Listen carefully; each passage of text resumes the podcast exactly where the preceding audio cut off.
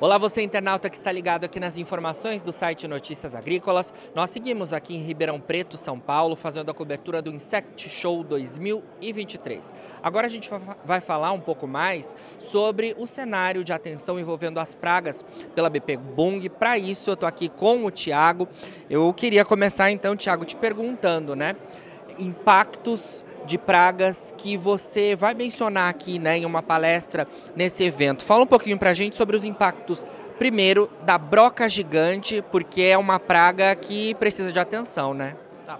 É, quando a gente fala de broca gigante, nós estamos falando de uma, uma broca que ela pode chegar até mais ou menos aí 8 centímetros de comprimento. Então é uma praga extremamente agressiva.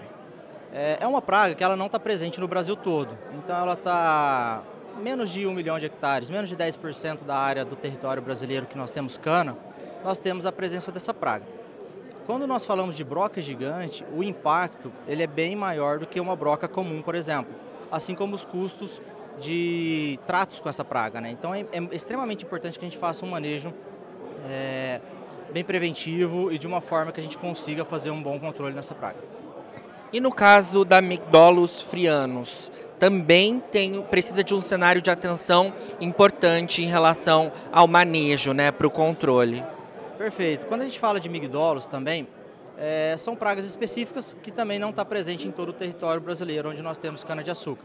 Falando de BP Bung, das nossas 11 unidades, nós temos a presença dessa praga em apenas três usinas que estão localizadas aqui no noroeste de São Paulo. Né?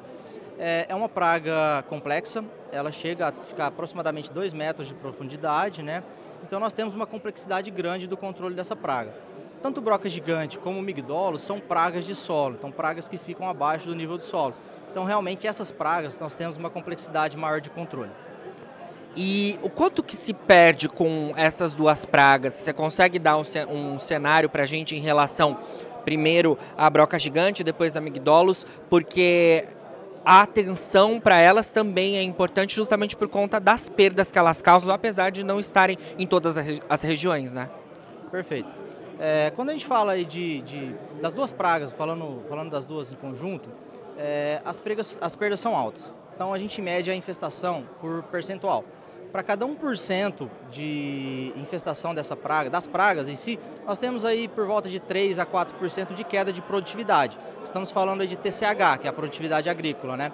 Quando nós falamos aí de ATR, nós temos aí perdas significativas também, porque uma vez que nós temos uma redução de TCH na área, nós temos um menor ATR, uma melhor qualidade da cana naquela região e também nós temos sintomas que acabam atrapalhando na indústria a fermentação e a utilização dessa cana para a produção de açúcar, álcool, enfim. Ou seja, precisa de fato de uma atenção né, em termos de manejo dessas pragas aí. É, são pragas que você vai abordar em, em, palestra aqui no Insect Show, mas eu queria que você falasse também para gente, Tiago, sobre, na sua visão, quais, é, quais ou qual né, seria a praga de maior atenção hoje aqui nas lavouras de cana, de açúcar, no centro-sul do país, nessa safra 2023-24 e nas outras também, nas últimas. Tá, vamos lá. Acho que falando de qual praga que a gente tem o maior prejuízo, todas as pragas são importantes e vai depender da infestação dessa praga, né? Tem uma praga específica que, na minha opinião, é, ela é uma praga que de um ano para o outro a gente consegue é, fazer um bom manejo, ou por outro lado, se não fizermos um bom manejo, a gente tem um prejuízo muito grande, que é a cigarrinha, a Mahanarva fibrolata. Essa praga ela é muito complexa e se a gente errar o manejo dessa praga de um ano para o outro, a gente tem reduções aí de até por volta de 20% de produtividade e de ATR, que é a qualidade da, da matéria-prima. E não só na cultura da cana-de-açúcar, né? Tem atenção para outras culturas também. Com certeza, com certeza. Fala um pouquinho para a gente também, Tiago, sobre o que, que o grupo BP Bung tem feito quando a gente fala em termos de contribuições para o controle efetivo, primeiro da broca gigante. Tá bom, vamos lá. É, falando de broca gigante, o é, que, que é importante falar? Para qualquer praga, nós precisamos conhecer o ciclo biológico da praga, isso aí é, é, é básico, né? Mas o que, que a gente identificou? Nós precisamos conhecer os hábitos das pragas, para qualquer praga que a gente vai falar. Então, conhecendo os hábitos da praga, nós sabemos onde atuar. E aí, para todas as pragas, nós temos que fazer um manejo integrado. Então, falando de broca gigante, nós começamos aí o manejo lá no preparo do solo. Então, a intenção é que a gente inicie um canavial livre de doenças, desculpa, livre, livre de pragas, né? É, então nós fazemos aí uma eliminação mecânica da soqueira, então nós eliminamos os restos culturais que tem lá para realmente eliminar os restos da praga que tem naquele canavial, fazemos aí uma rotação de culturas, complementamos aí com controle no sulco de plantio, é, no tratos culturais. Nós temos várias ações aí, principalmente ações biológicas, né? então nós aplicamos aí junto com a vinhaça localizada produtos voltados para o controle de pragas, são eles metarrísio, bolvéria, é, isária, próprio, os próprios nematóides entomopatogênicos, então todos esses, esses biológicos eles estão tendo resultados satisfatórios para a gente. E um outro manejo que é extremamente importante quando nós falamos de praga de solo, isso vale também para o migdolos, que além do, do, do, controle no preparo, nós também temos que fazer o controle dos adultos. Porque uma vez que nós fazemos o controle dos adultos, nós reduzimos a quantidade de adultos, reduzimos a quantidade de cópula entre macho e fêmea, consequentemente, reduzimos também a quantidade de ovos no campo e larva no campo. Então a gente consegue reduzir a população da praga controlando os adultos. E essa é uma ação que nós estamos fazendo muito bem. Conhecendo os hábitos da praga, no, no ato do monitoramento, nós fazemos aí a aferição do tamanho das lagartas. Baseado nisso, nós temos aproximadamente o período da revoada dessas pragas, e cada ano é um ano, depende de condições climáticas. E baseado nisso, nós, nós vamos lá e fazemos aí a atuação e o controle nesse momento certo. Esse também é um dos controles bem bacana que a gente está fazendo no grupo e que teve um resultado satisfatório. E mais recentemente, vou até mostrar um pouquinho aqui amanhã, o controle de ovos que é algo que a gente está fazendo o controle para outras pragas, visando outros focos, e a gente está tendo uma, um efeito positivo aí, reduzindo a germinação dos ovos que nós temos em campo.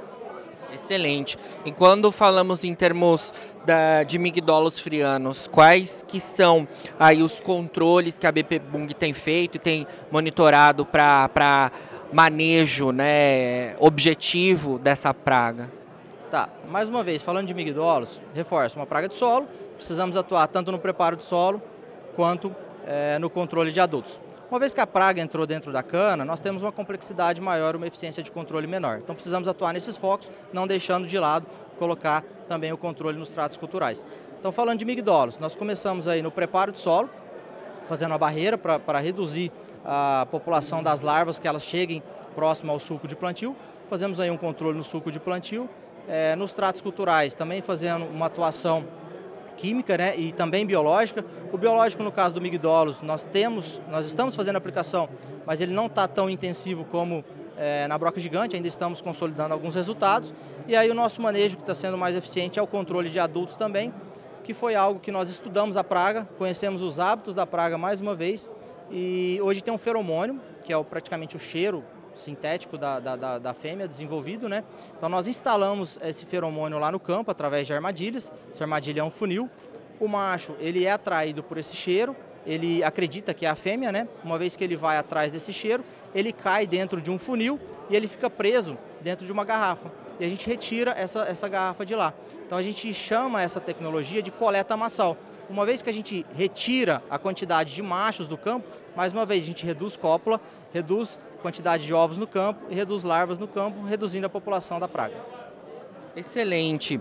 Vamos falar, Tiago, para a gente finalizar, sobre é, como eventos né, técnicos como esse são importantes justamente para trazer é, orientações né, aos produtores, é, principalmente como essas que vocês têm feito né, no grupo BP Bong, que é um grande grupo né, do setor sucroenergético e levar isso aos produtores né, de cana. Fala um pouco para a gente sobre isso. É, você mencionou nessas duas pragas de relevância, que são pragas de solo e que são importantes a atenção dos produtores, porque fica lá embaixo. Né? Muitas vezes é, não é o que ele está vendo e esse é um dos pontos de, de, de dúvida do produtor. Né? Esses eventos eles são muito importantes por alguns motivos. O primeiro deles é compartilhar informações. Então, assim, não só a gente passar um pouco do que a gente está fazendo, mas a gente também é, ver o que as outras usinas estão fazendo, ver o que as empresas estão recomendando, ver novos lançamentos de produtos, né? E também temos um network muito bacana aqui. É, através desses eventos nós conseguimos conhecer pessoas de empresas novas, trazendo novas tecnologias e o mais importante, né, implantar isso no campo. Então, o evento é importante para a gente estar tá, tá adquirindo conhecimento, mas a gente precisa colocar todas essas práticas aí no campo. Com certeza, e ver a efetividade delas, né? Com certeza, com certeza. Tiago, obrigado pela sua entrevista e você, produtor rural, que nos acompanha aqui no Notícias Agrícolas, continue ligado porque a gente segue fazendo aqui a cobertura do Insect Show 2023.